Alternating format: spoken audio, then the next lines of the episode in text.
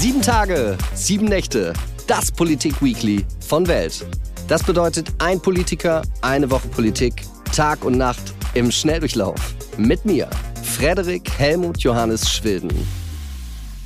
Mein heutiger Gast ist Sarah Wagenknecht von der Partei Die Linke. Von 2015 bis 2019 war sie Fraktionsvorsitzende der Linken im Bundestag. Sie ist 52 Jahre alt, in Jena geboren und hat in Volkswirtschaftslehre promoviert. Weil sie nach dem Abitur in der DDR zunächst nicht studieren durfte, las sie einfach ein ganzes Jahr von morgens bis abends. Zu den Büchern ihres Lebens zählen Hans Christian Andersen, Die Schneekönigin, Goethes Faust, Flauberts Madame Bovary und natürlich Karl Marx, Das Kapital. Herzlich willkommen, Sarah Wagenknecht. Hallo, ich grüße Sie. Du oder sie? Ähm, ja, wie, wie Sie oder wie du magst. Ist das üblich, sich zu duzen bei dem Format? Also mich stört das nicht. Ich, ich frage. Die Entscheidung äh, liegt beim Gast. Also ich finde ja bei Interviews eigentlich, dass Sie besser, aber wenn Sie das jetzt irgendwie als Distanzierung empfinden, können wir gerne per Du sein. Nein, gar nicht. Nein, ich finde Sie super. Ich finde, äh, man kann sich mit Sie sehr nah sein und mit Du sehr fern und andersrum. Okay, dann würde ich sagen, bleiben wir beim, beim Sie. Sehr gut.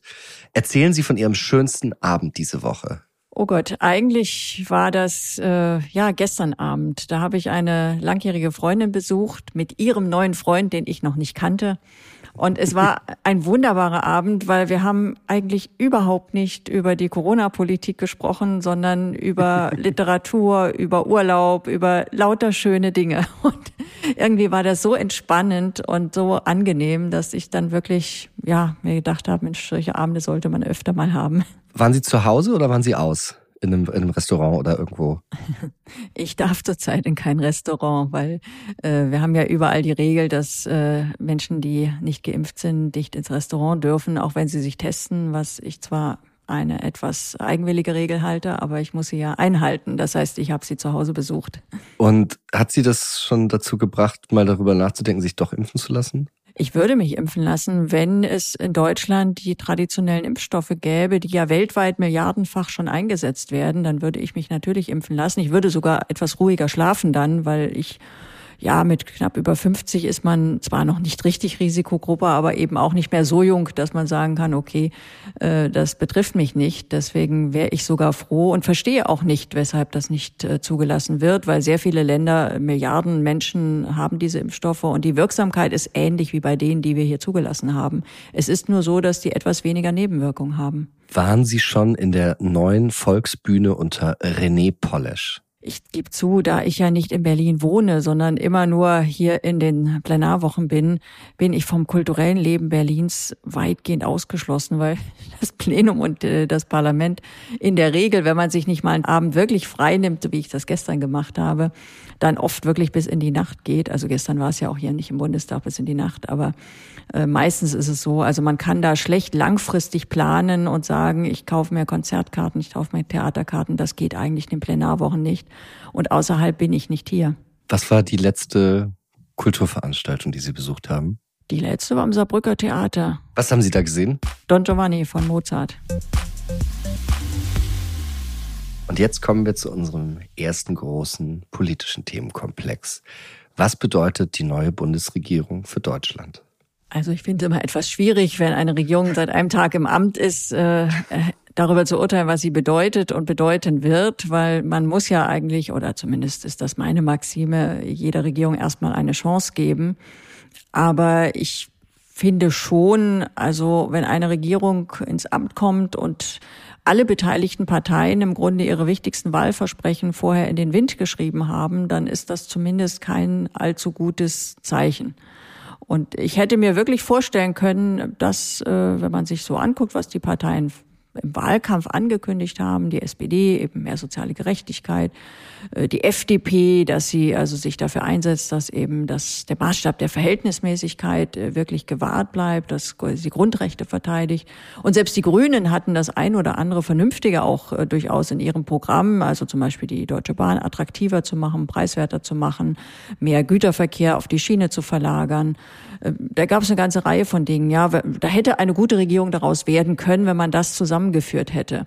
Mein Gefühl ist aber, dass sie eher so eine Auswahl des Worst-of äh, getroffen haben. Und äh, das ist dann der Koalitionsvertrag. Und ja auch bei den Personalien ja, also klar, man muss jetzt erstmal abwarten, aber dass ich jetzt mit großer Hoffnung und großer Zuversicht äh, auf die nächsten Jahre sehe, ich fürchte, dass das, was wir in unserem Land brauchen, ein Zusammenführen des Landes, mehr sozialen Zusammenhalt, aber auch eine größere Achtung vor unterschiedlichen Positionen, mehr Respekt, mehr Toleranz, da kann ich bisher bei dieser Regierung nicht erkennen, dass sie in diese Richtung sich irgendwie bewegt oder das auch nur für notwendig hält. Wenn man sich den Koalitionsvertrag durchliest, gibt es aber Wahlalter ab 16, höheren Mindestlohn, elternunabhängiger BAföG, Mietpreisbremse bis 2029, Cannabis-Legalisierung, die Streichung des Paragraphen 219a.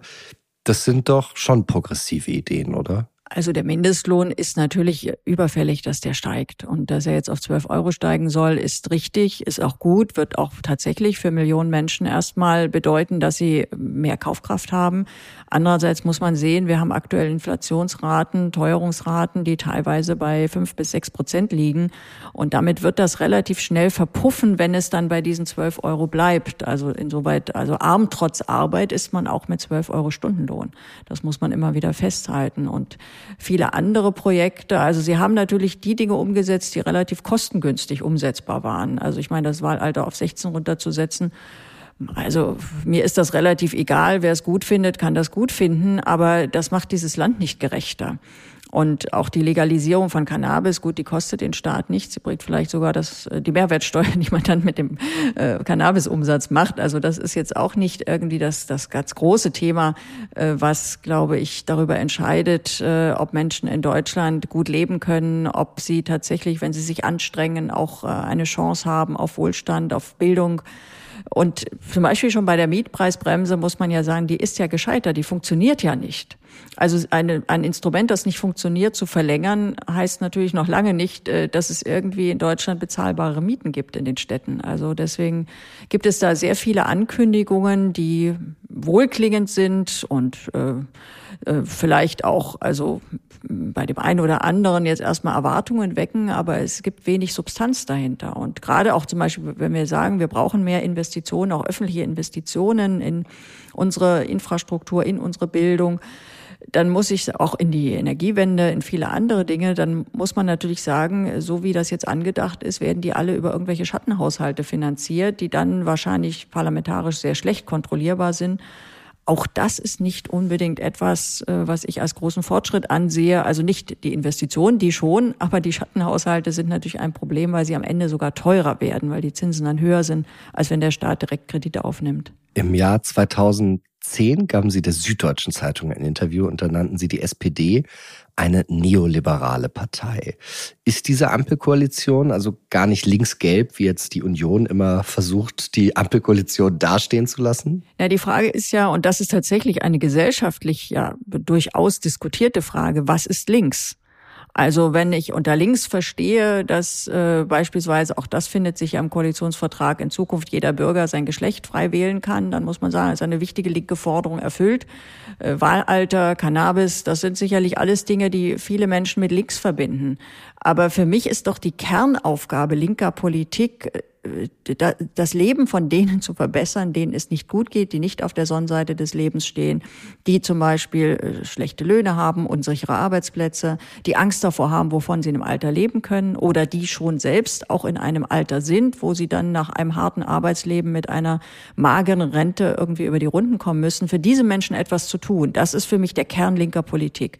Und da findet sich mit Ausnahme der Erhöhung des Mindestlohns, das ist eine linke Forderung gewesen und das ist tatsächlich eben auch jetzt eingelöst. Aber mit Ausnahme dieser äh, Forderung hat diese Koalition eigentlich relativ wenig oder so gut wie gar nichts an konkret sozialen Linken. Aber das heißt, Sie, wie soll ich das sagen, Sie wollen die Mehrheit derer, die weniger privilegiert sind, erreichen und nicht einzelne kleine Minderheiten, die so das und das und das bekommen? Also für mich ist das linke Politik, dass man diejenigen, also einmal erreicht, aber auch etwas für sie verbessert und tut, äh, für ihre Lebenssituation. Ich meine, es war ja mal das Versprechen der sozialen Marktwirtschaft, jeder, der sich anstrengt, kann auch, äh, wird etwas werden in seinem Leben, kann zu Wohlstand kommen, kann einen Bildungsaufstieg erreichen. Und dieses Versprechen wird seit vielen Jahren massiv gebrochen. Das war mal in den 70er, 80er Jahren der Altbundesrepublik ja durchaus so. Da sind ja auch viele Kinder aus Arbeiterfamilien, aus ärmeren Haushalten, die haben dann studiert, die haben dann auch wirklich äh,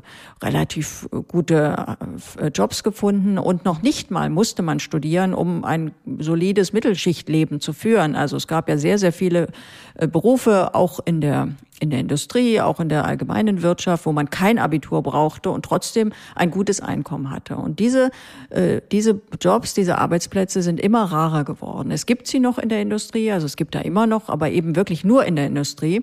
Arbeitsplätze, mit denen man auch ohne Abitur äh, ein gutes Einkommen erhält. Aber zum Beispiel im Dienstleistungssektor gibt es sie fast gar nicht. Da ist also, äh, sind diejenigen, äh, die also andere Abschlüsse haben, also wirklich in einen riesigen Niedriglohnsektor verbannt. Und auch in den industriellen Branchen oder auf dem Bau oder anderswo ist eben wächst dieser Niedriglohnbereich. Und das ist ja etwas, was die Politik auch ermöglicht hat. Also man hat ja eben den Arbeitsmarkt liberalisiert, man hat die Leiharbeit liberalisiert, die Werkverträge. Und das ist ja in den letzten, oder auch Befristungen, dass Menschen immer wieder befristete Jobs haben, bedeutet ja auch, sie sind wehrlos und werden natürlich auch nicht für höhere Löhne irgendwie streiken oder kämpfen. Und das alles ist politisch ermöglicht worden. Und die Folge ist eben, immer mehr Menschen äh, haben mindestens ein oder sogar zwei Jobs, manche drei und trotzdem äh, können sie eigentlich von ihrem Einkommen nicht über die Runden kommen. Sie können nicht gut äh, ihrer Familie einen guten Lebensstandard ermöglichen. Sie müssen ständig gucken, wie sie äh, irgendwie äh, bis zum Monatsende kommen, dass das nächste Gehalt dann eingeht. Und das ist ja eine bedrückende und eigentlich wirklich äh, ja wenig erträgliche Lebenssituation. Und wir, wir zwingen Millionen von Menschen in eine solche Situation. Also auch viele, die früher mal Mittelschicht waren, da ist ja ein ganzer Teil auch abgestiegen, weil eben die Löhne nicht mitgehalten haben mit Preissteigerungen, gerade auch für viele elementare Güter, die man ja, auf die man auch nicht verzichten kann. Also man kann aufs Auto auf dem Land zumindest garantiert nicht verzichten, weil man sonst sich gar nicht bewegen kann. Oder auch wenn man Schichtarbeit macht, egal wo man wohnt. Man kann nicht darauf verzichten, Energie, also Strom zu verbrauchen. Und wenn da die, die Preise extrem steigen, dann sinkt der Lebensstandard. Was ist Ihre oder Ihr Zukunftsplan dafür? Das ist ja so ist, dass einfache Tätigkeiten, auch wie Sie gesagt haben, man braucht eigentlich für alles quasi Abitur. Aber eine Reihe von Tätigkeiten werden ja wegfahren. Wenn wir autonom fahren, wird es keinen wahrscheinlich keinen Taxifahrer, keine Taxifahrerin mehr geben. Äh, mit der Automatisierung in, in Produktionsprozessen wird es auch nur noch sehr, sehr bedingt Menschen geben müssen, die Regale einräumen oder ausräumen. Was machen wir denn jetzt mit den Menschen, die nicht die Kapazitäten haben, zu studieren, zu promovieren und für diesen Arbeitsmarkt geeignet zu sein? Also zunächst mal bin ich gar nicht der Meinung, dass jeder studieren oder promovieren muss. Es gibt Menschen, die wollen das auch gar nicht. Und es gibt, wird immer. Ich, ich wollte es nicht. Ja, ich meine, weil das ist ja, das sind ja auch nur bestimmte Berufsbilder, für die das sinnvoll ist. Und ich finde es eine Fehlentwicklung, die wir heute haben, dass man heute eigentlich schon für fast jeden halbwegs soliden Beruf mindestens Abitur haben muss. Die anderen haben ja kaum noch eine Chance. Also wenn Hauptschulabschluss hat, Realschulabschluss, man lernt ja an diesen Schulen elementare Dinge nicht. Also deswegen wollen Unternehmen natürlich diejenigen dann auch nicht einstellen. Also das ist wirklich ein äh, fürs ganze Leben eigentlich ist man da von vornherein äh, aufs Abstellgleis gesetzt und das kann ja eigentlich nicht der Sinn sein. Also dass es einen Schultyp gibt, da muss jeder hin, damit er irgendwie noch mal was werden kann und die anderen, äh, das sind die quasi dann schon im frühen Kindesalter aussortierten. Und ich bin auch nicht der Meinung, dass uns die ganzen Arbeiten ausgehen. Also was heißt einfache Arbeiten? Es gibt ja sehr viele äh, durchaus, also einfach sind die nicht. Also wenn ich zum Beispiel die Pflegeberufe nehme, das ist eine hoch anspruchsvolle, hoch verantwortungsvolle Arbeit, wahrscheinlich verantwortungsvoller als vieles, was manche Studierten irgendwo in ihrem Büro machen oder auch zumindest gesellschaftlich wichtiger als was in irgendwelchen Banktürmen die Leute da in ihren Büros treiben. Also insoweit gibt es ja durchaus äh, Arbeiten in vielen Bereichen. Ich meine, wir brauchen eigentlich viel mehr Lehrer. Wir brauchen viel mehr Menschen, die sich um Kinder kümmern, zum Beispiel. Wenn die Eltern eben beide arbeiten, äh, ist das ein Feld, äh, das ich nicht gerne Computern überlassen würde. Und das Homeschooling nicht funktioniert, haben wir jetzt also in Corona-Zeiten, glaube ich, alle irgendwie gelernt oder sollten es gelernt haben. Das heißt, da wird der Mensch nicht überflüssig. Und es gab ja wirklich solche Fantasien, die glauben, also man kann doch in Zukunft das ganze Bildungssystem alles online machen. Das ist völliger Unsinn. Äh, und auch Pflegeberufe zum Beispiel. Klar gibt's inzwischen Pflegeroboter, ähm, ja, sag mal, um zumindest körperlich schwere Arbeiten, um da die Pfleger zu entlasten, ist das sicherlich äh, keine schlechte Idee. Aber man kann doch nicht alte Menschen quasi mit Robotern kommunizieren lassen. Und äh, wir haben ja da überall einen riesigen Mangel. Also wir haben ja keinen Überschuss an Menschen, die solche Berufe machen, sondern wir haben zu wenig Lehrer, wir haben zu wenig Pflegerinnen, wir haben zu wenig Menschen, die in Krankenhäusern arbeiten. Da rächt es sich zurzeit ganz akut. Oder auch in anderen Bereichen. Ich meine, ich finde es auch nicht unbedingt toll, dass man jetzt zum Beispiel äh, nur noch äh, Ticketautomaten hat. Manchmal gehen sie nicht, da steht dann eine Schlange. Also warum soll nicht auch auf Bahnhöfen zumindest ein Mensch noch mal irgendwie ansprechbar sein? Das ist ja nicht nur so, dass man dann da das Ticket kauft, sondern der guckt ja auch auf den Bahnsteig. Also das heißt, da muss man nicht überall eine Kamera hinstellen, sondern äh, das dämmt auch Kriminalität ein, auch äh, zum Beispiel auch Sicherheit, also Polizei. Äh, die sind also in vielen Regionen massiv äh, runtergekürzt worden. Menschen fühlen sich aber sicherer, wenn da immer mal äh, auch Leute über die Straße laufen und gucken, ob alles so ist, wie es sein soll. Also das erhöht das Sicherheits, nicht nur das Sicherheitsgefühl, ich glaube, es erhöht auch die Sicherheit natürlich in einem Land. Also insoweit gibt es, glaube ich, viele Bereiche, wo nie ein Computer Menschen ersetzen wird. Und selbst das autonome Fahren, das ist zwar so eine Idee, die jetzt also immer wieder auch massiv betrieben wird, aber eigentlich vor allem von den Silicon Valley Unternehmen, die darüber also massenhaft Daten sammeln wollen. Also ich weiß gar nicht, ob wir wirklich unbedingt, äh, also oder zumindest ob das jetzt ein Nahziel ist, was wir unbedingt erreichen müssen, äh, dass wir nicht mehr im, im äh, quasi das Auto lenken müssen. Also ich meine, Parkhilfe, alles wunderbar, sage ich also auch aus eigener Erfahrung, wäre ich sehr dafür, wenn das Auto selber ein einpackt, äh, wäre ich der größte Fan. Aber ansonsten, äh, warum sollen äh, Taxifahrer sozusagen, warum soll das automatisch äh, alles nur noch autonom gehen? Bisher sind wir noch nicht so weit, dass das risikofrei möglich wäre. Also auch diese Berufe werden uns zumindest eine längere Zeit auf jeden Fall erhalten bleiben. Ihre Kurzeinschätzung. Wird Annalena Baerbock eine gute Außenministerin? Um Gottes Willen. Also ich muss muss wirklich sagen, also auch wenn das, was ich vorhin gesagt habe, natürlich generell gilt, jedem muss man erstmal eine Chance geben. Aber ich habe schon ein gewisses Unbehagen, wenn ich mir vorstelle, dass jetzt Deutschland vier Jahre lang äh, von Frau Baerbock auf dem internationalen Parkett äh, repräsentiert wird. Weil wenn jemand äh, schon als erstes, also da war sie ja noch gar nicht im Amt, erstmal allen möglichen Ländern mehr Härte androht und was hat sie noch? Also Importbeschränkungen für chinesische Produkte. Also ich bin auch der Meinung, dass wir versuchen müssen, unabhängiger zu werden, also von chinesischen Produkten. Also ich fände es eigentlich ganz gut, wenn wir Schnelltests in Deutschland herstellen würden und wir jetzt nicht den Mangel hätten, weil die Verschiffung so lange dauert.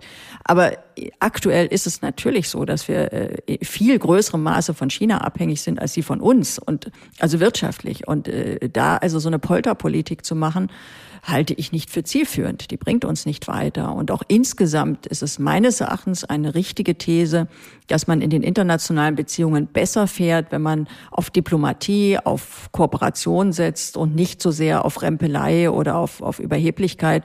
Mein Deutschland ist keine Großmacht. Deutschland äh, sollte, finde ich, gucken, dass wir mit den Ländern, die um uns sind, aber auch mit den Ländern, die für uns wichtig sind, da ist auch Russland ein, ein wichtiger Faktor, dass wir halbwegs gute Beziehungen haben und dass wir die nicht, äh, dass da nicht zu viel Porzellan zerschlagen wird. Und war die Fahrradfahrt von Cem Özdemir. War das echt oder war das eine Inszenierung zu seiner Vereidigung? Ach Gott, also das äh, mag man nehmen, wie man will. Ich meine, also ich bin nicht ein Fan davon, irgendwie im Winter Rad zu fahren, obwohl ich wirklich sehr, sehr gerne Rad fahre. Aber ähm, ich finde jetzt die, sag mal, die, die Umweltbilanz dieser Regierung steht und fällt jetzt auch nicht damit, äh, dass die da mit ihren Autos vorgefahren sind, alle anderen. Also äh, das sind dann immer so Symbolhandlungen. Also wenn er gerne Fahrrad fährt, äh, soll er das gerne tun. Und wenn er sich ein bisschen mehr bemüht, auch, dass in deutschen Städten eben dann Radwege auch sicher ausgebaut werden und man nicht sein Leben riskiert, was in Berlin teilweise der Fall ist, wenn man hier Rad fährt äh, dann ist das äh, sicher eine gute Sache, aber man sollte nicht solche Symbole so überbewerten. Wir kommen zum zweiten großen Thema. Werden wir nach zwei Jahren Pandemie jemals wieder in die Normalität zurückkehren? Also ich hoffe es doch schon. Also was heißt Normalität? Aber äh, Corona wird bleiben, das Virus wird bleiben. Also das sagen ja alle Virologen, das wird nicht verschwinden. Aber wir können und sollten natürlich hoffen, und das war ja bei früheren Pandemien auch immer der Fall, das Virus mutiert und es wird hoffentlich so lange mutieren, bis es äh, so harmlos oder auch nicht harmlos, aber zumindest wesentlich harmloser wird als jetzt so dass es dann eben wie eine Grippe, wie ein Grippevirus, wie ein normales Virus, auch Erkältungskrankheiten, das wird uns jeden Winter beschäftigen. Das wird auch sicherlich immer wieder, das ist ja auch bei der Grippe so, ich meine, das darf man nicht vergessen. Es wird auch Menschenleben kosten. Auch die Grippe kostete früher, als es sie noch gab. Die ist ja jetzt irgendwie seit zwei Jahren nicht mehr aufgetreten, aber vorher hat sie immer Menschenleben gekostet. Die schlimmste Grippewelle damals, also der letzten Zeit, 2018, sind 25.000 Menschen gestorben. Auch damals übrigens haben mir Ärzte bestätigt, waren Intensivstationen über überfüllt, mussten Patienten verlegt werden. Also auch solche Dinge gab es immer wieder. Aber dass wir hoffentlich doch wieder in einen normalen Lebensmodus kommen und nicht äh, von einer äh, Corona-Maßnahme in die nächste stolpern, sondern auch wirklich irgendwann normale Grund- und Freiheitsrechte auch wieder Normalität sind. Also das hoffe ich doch sehr. Der Tagesspiegel titelte vor ein paar Tagen Wagenknecht, Kubicki, Flasspöhler. Die Impfskeptiker in den Talkshows befeuern das neue Mittelalter. Was macht das mit Ihnen, wenn Sie so etwas lesen oder hören? Ja, ich finde schon erschreckend, äh, wie in Teilen der Medien inzwischen der Tonfall ist und wie der Umgang ist mit Leuten, die auch nur ein gewisses Maß an Differenzierung einfordern. Also ich meine, man kann ja Impfungen oder gerade jetzt auch die Corona-Impfungen, es gibt sicherlich Leute, die lehnen sie grundweg ab, weil sie gegen alle Impfungen sind. Auch das ist eine Meinung, die man zumindest irgendwie respektieren muss. Ich teile die nicht. Aber so zu tun, als sei jeder, der auch nur eine, eine gewisses Bedenken hat angesichts von Impfstoffen, die sehr neuartig sind, die jetzt äh, auch immer noch in einer bedingten Zulassung sind, wo selbst das RKI sagt, dass man nach der kurzen Einsatzzeit über Spätfolgen noch nichts wissen kann. Wer da Sorgen hat, also den jetzt in eine Ecke zu stellen, äh, das seien irgendwie Esoteriker, die nicht begriffen haben, dass uns Impfen doch von vielen Krankheiten befreit hat, also das ist absurd und mich ärgert das auch, weil das ist wirklich eine Art der Debattenführung, nicht nur bezogen jetzt auf die drei Personen, also unter anderem auch mich, sondern das betrifft ja auch Millionen Menschen, die Sorgen haben und die man immer wieder versucht in eine Ecke zu stellen, äh, als rechtsradikal, als als eben wissenschaftsfeindlich.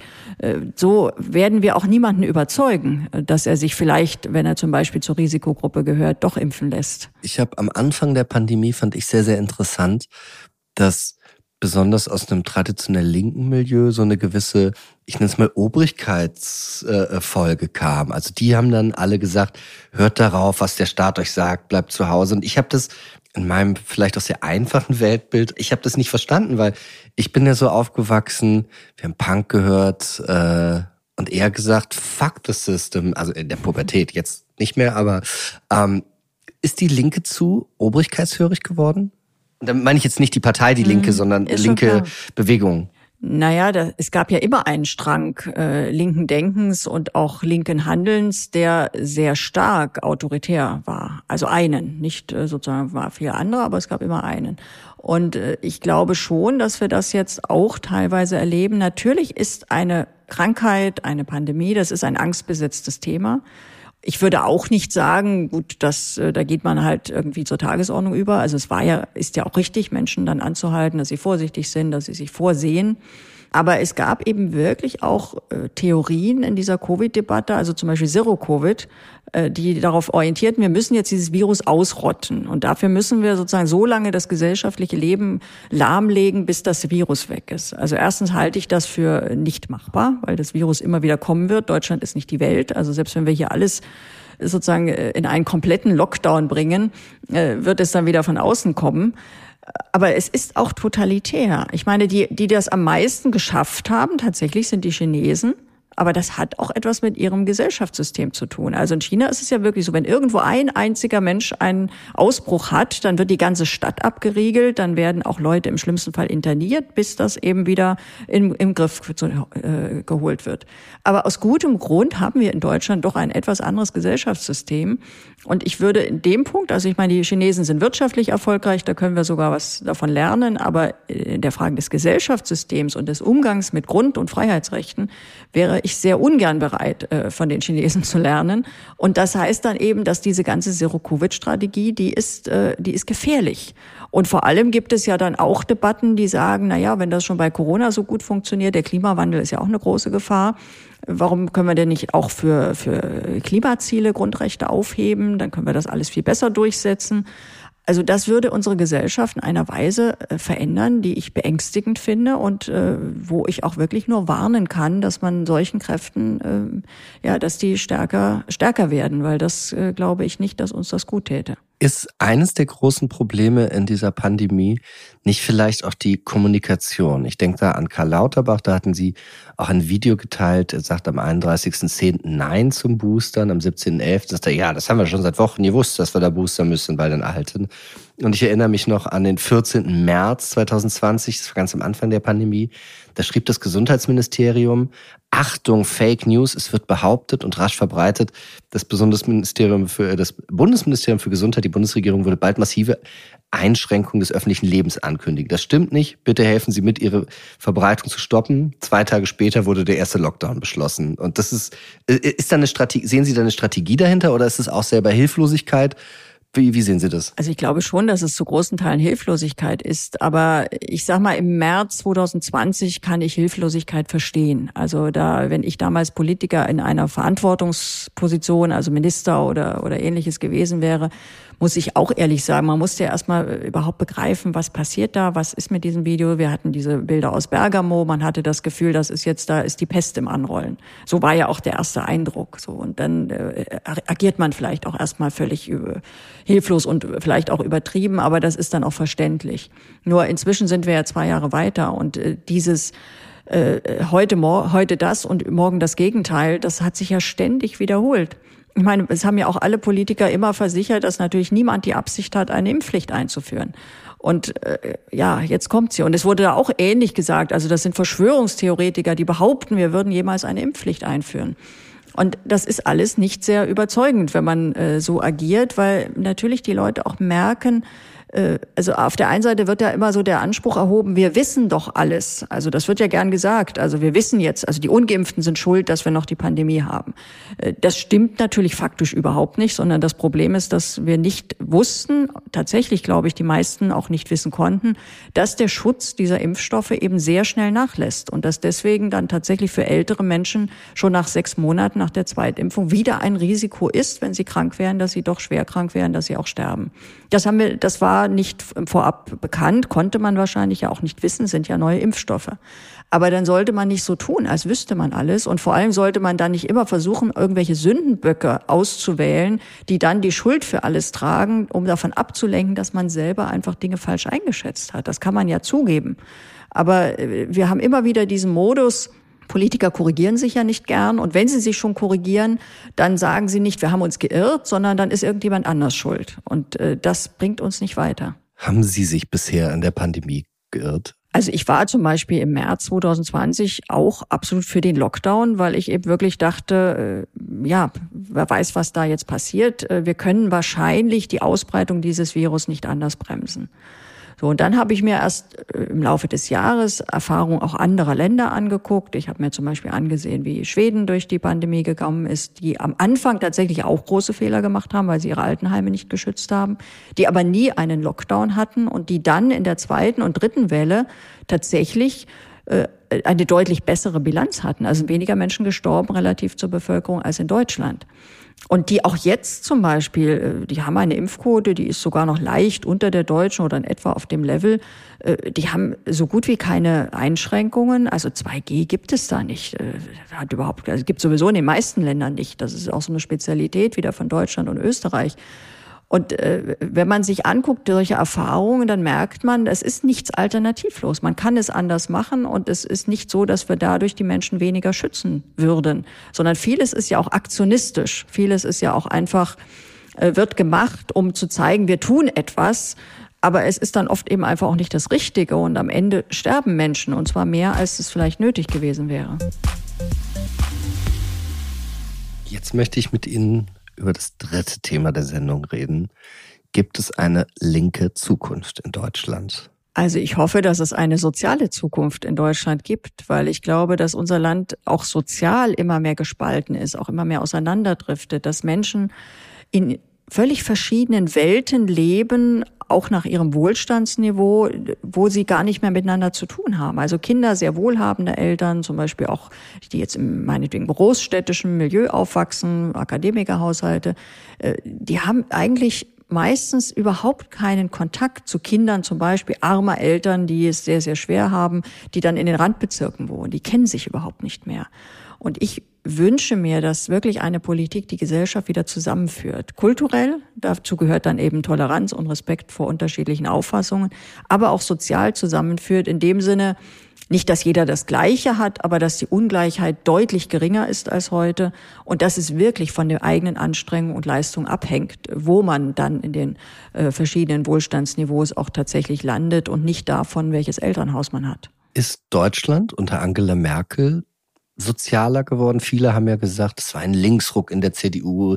Eigentlich ist sie eine linke CDU-Politikerin gewesen. Sie lachen schon. Ja, also das ist natürlich wieder diese Interpretation von links sein. Also ich meine, sie hat den Atomausstieg eingeleitet, nachdem sie ihn zunächst mal gestoppt hat, muss man natürlich als Vorgeschichte auch dazu sagen, aber dann hat sie ihn dann wieder eingeleitet.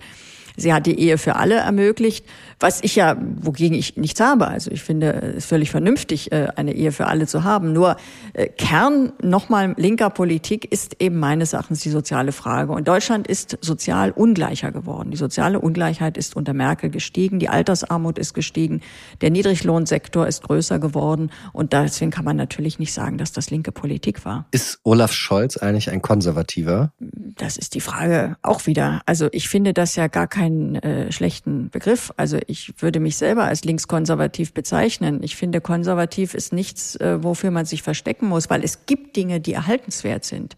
Und wenn man die verteidigt, wenn man die auch äh, unterstützt, dann ist das positiv. Es gibt aber auch Dinge, die verändert werden müssen. Also wenn einer sozusagen konservativ in dem Sinne versteht, dass er die heutigen, die Vermögensverteilung und die Eigentumsverhältnisse in erster Linie konservieren will, dann ist das natürlich etwas, was ich nicht politisch anstrebe. Ich glaube, bei Olaf Scholz, er ist sicherlich kein klassisch konservativer. Das waren ja oft wirklich äh, sehr, sehr respektable Leute, auch in der CDU, aus der katholischen Soziallehre. Ich würde ihn tatsächlich eher als, als äh, neoliberal bezeichnen in seiner bisherigen Politik. Also er hat eigentlich immer dieses äh, Modell, also Marktentfesselung, äh, enge Kontakte zur Finanzszene, Unterstützung auch von Bankern, selbst wenn sie also einen sehr virtuosen Umgang mit unseren Steuern haben.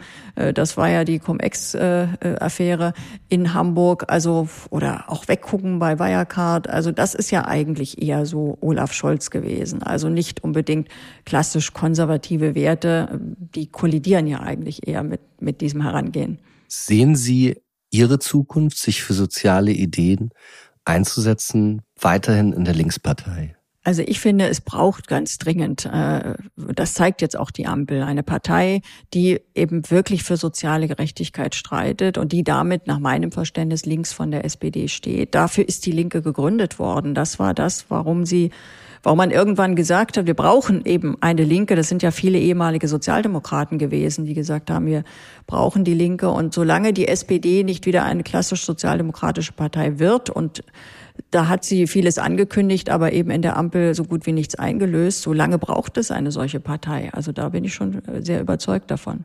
Und ich frage mich das deswegen, ich hatte in, in der Vorbereitung gelesen, Sie sind nicht zur ersten Fraktionssitzung Ihrer Partei im Bundestag gegangen. Äh, sie waren nicht auf der Wahlparty zur Bundestagswahl, sondern mit einem Redakteur vom Spiegel essen. Und ich verstehe das selber. Ich habe auf äh, solche Veranstaltungen absolut keine Lust. Also ich bin total gerne nicht auf äh, Veranstaltungen öffentlicher Natur. Gleichzeitig denke ich aber, ach, wenn man, das bedeutet ja auch was und man gibt damit ja ein Signal. Also sind Sie zu, vielleicht zu wenig bereit, sich in Ihrer Partei äh, einzugliedern? Naja, bis auf die erste Sitzung war ich bisher bei jeder Fraktionssitzung, die wir seither hatten. Also ich gehe natürlich in Fraktionssitzung. Bei der ersten konnte ich nicht. Da hatte ich einen anderen Termin. Den hatte ich auch vorher schon, weil die relativ kurzfristig angesetzt wurde. Ähm, und was die Wahlparty angeht, also ich könnte mich natürlich, kann mir jetzt einen schlanken Fuß machen. Das war eine 2G-Party. also war es tatsächlich. Also insoweit äh, will ich jetzt nicht äh, harte Schwüre schwören, dass ich sonst da gewesen wäre, aber in dem Falle konnte ich ja gar nicht hin. Und nochmal zurück zur eigentlichen Frage. Glauben Sie, dass es bei Ihnen noch Potenzial gibt, sich äh, sozialverträglicher in Ihre Partei wieder einzugliedern? Also ich hoffe, dass ich nicht sozial unverträglich bin. Natürlich verstehe ich, äh, ja, also ich wünsche mir ja, dass wir auch in der Linken wieder einen besseren Umgang haben. In der Fraktion ist es eigentlich noch äh, relativ gut. Also ich habe ja auch ein sehr gutes Verhältnis zu unseren Fraktionsvorsitzenden und äh, bin ja auch sehr froh, dass sie das äh, jetzt weitermachen, dass sie auch wieder gewählt wurden mit einem guten Ergebnis. Und ich meine, viele Parteien haben ja das Problem, dass äh, innerparteilicher Umgang nicht unbedingt ähm, vergnügungssteuerpflichtig ist. Äh, die meisten Parteien schaffen es nur besser als wir, das zumindest von der Öffentlichkeit fernzuhalten. Aber es ist schon klar, natürlich müssen Parteien miteinander ringen. In Parteien muss gerungen werden. Das ist in allen Parteien so. Und es gibt da eben auch, so sind eben Menschen nicht nur inhaltliche Dinge, die ausgetragen werden, sondern Menschen haben immer eben auch Rivalität Qualitäten äh, und viele andere ähm, Faktoren, die da eine Rolle spielen, die das nicht unbedingt leichter machen. Aber es gehört ja dazu. Ich meine, ich bin ja bewusst irgendwann äh, eine Politikerin geworden und dann ist natürlich auch klar, dass man dann in der eigenen Partei auch um seine Position werben muss. Und das tue ich eigentlich auch. Haben Sie sich ein Stück weit von dieser Partei entfernt oder hat sich die Partei von Ihnen entfernt? Oder ist das totaler Quatsch und äh, das, das ist was ganz anderes? Die Linke hat sich schon verändert in den letzten Jahren. Ähm, das sehen wir ja auch an den Wahlergebnissen. Also, sag mal, wir hatten immerhin mal Ergebnisse von 11,9 Prozent, fast 12 Prozent 2009. Wir hatten 2017 nochmal, das war ja das zweitbeste Ergebnis damals, ein Ergebnis von 9,2 Prozent. Und wir haben es leider geschafft, äh, das in vier Jahren jetzt auf 4,9 zu reduzieren. Äh, das heißt, da hat sich etwas verändert, aber eben nichts Gutes. Und deswegen wünsche ich mir, dass wir das wieder zurücknehmen. Also, dass die Linke tatsächlich auch ihr klassisches Profil als soziale Partei wieder deutlich aus stärker schärft. Auch, dass die Menschen das Gefühl wieder haben, die Linke spricht für sie, ist ihre Stimme und beteiligt sich vor allem an Debatten um soziale Fragen, äh, Forderungen. Äh, hier sind natürlich für bessere Löhne, für bessere Renten, für gerechte Mieten und vieles andere, mehr gerechte Steuern auch.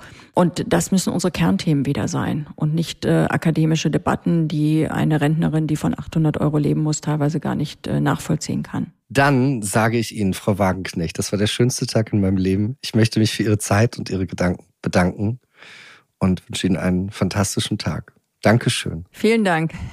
Ja, ich wünsche Ihnen auch einen wunderschönen Tag und ja, vielleicht einmal wieder. Vielen Dank nochmal fürs Zuhören. Die nächsten Wochen werde ich nichts tun. Ich werde zu Hause bleiben, aus dem Fenster schauen, Schlitten fahren und lange Spaziergänge durch die Alleen machen. Nach einer Winterpause komme ich wieder. Am 14. Januar ist die nächste Folge von Sieben Tage, Sieben Nächte online. Und ich wünsche Ihnen jetzt schon schöne Weihnachten, ein fröhliches Silvester und viel, viel Spaß. Und wenn Sie sich bei mir bedanken wollen, lassen Sie mir eine oder zwei oder drei positive Bewertungen auf den üblichen Plattformen wie Spotify oder Apple da und schreiben Sie mir Ihr Feedback an audio.welt.de. Ein frohes Fest, Gott beschütze Sie.